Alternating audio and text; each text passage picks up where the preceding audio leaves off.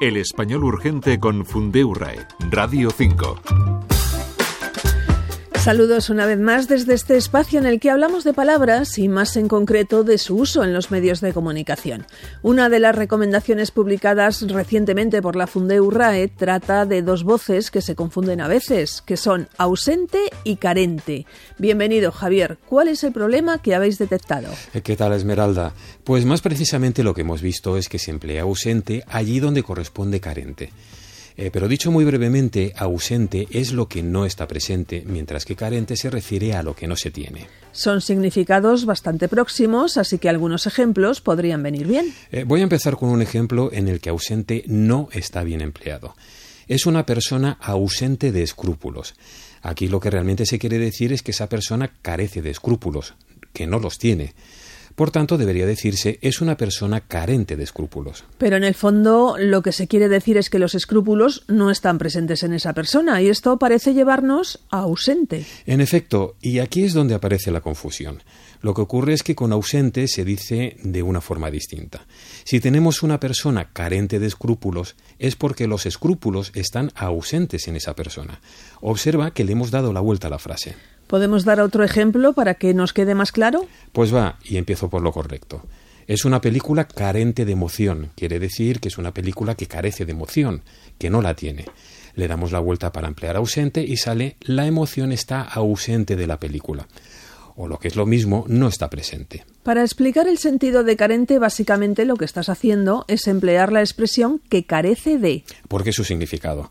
En cambio, ausente no lo tiene y por eso no podemos decir que es una película ausente de emoción.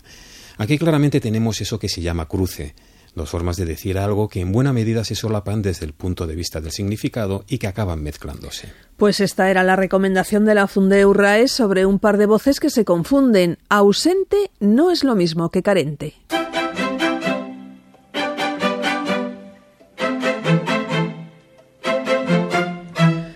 Para la consulta de esta semana nos vamos al sitio fundeu.es y también con palabras que se confunden, aunque por razones muy diferentes. Son termal y térmico. La pregunta en concreto es si decir camiseta termal es correcto. Eh, pues no lo es.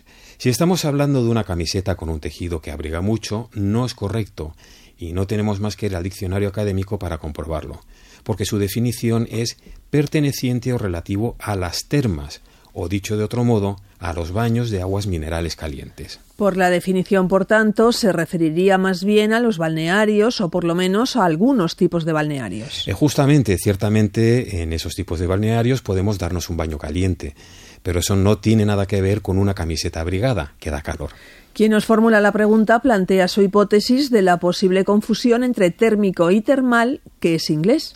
Sí, casi con toda certeza el origen sea la voz inglesa thermal, que es lo relacionado con el calor o la temperatura, es decir, lo que en español es térmico. Esto vale también para otros fenómenos relacionados con el calor, como por ejemplo las columnas de aire ascendente que tan útiles son para el vuelo sin motor.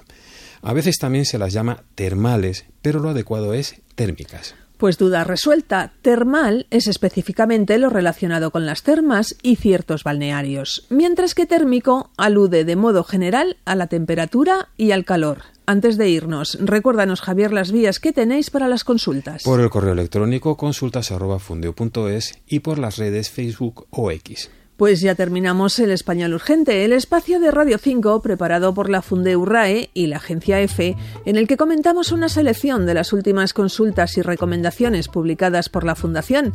Javier Bezos y Esmeralda Antona, nos despedimos hasta la próxima.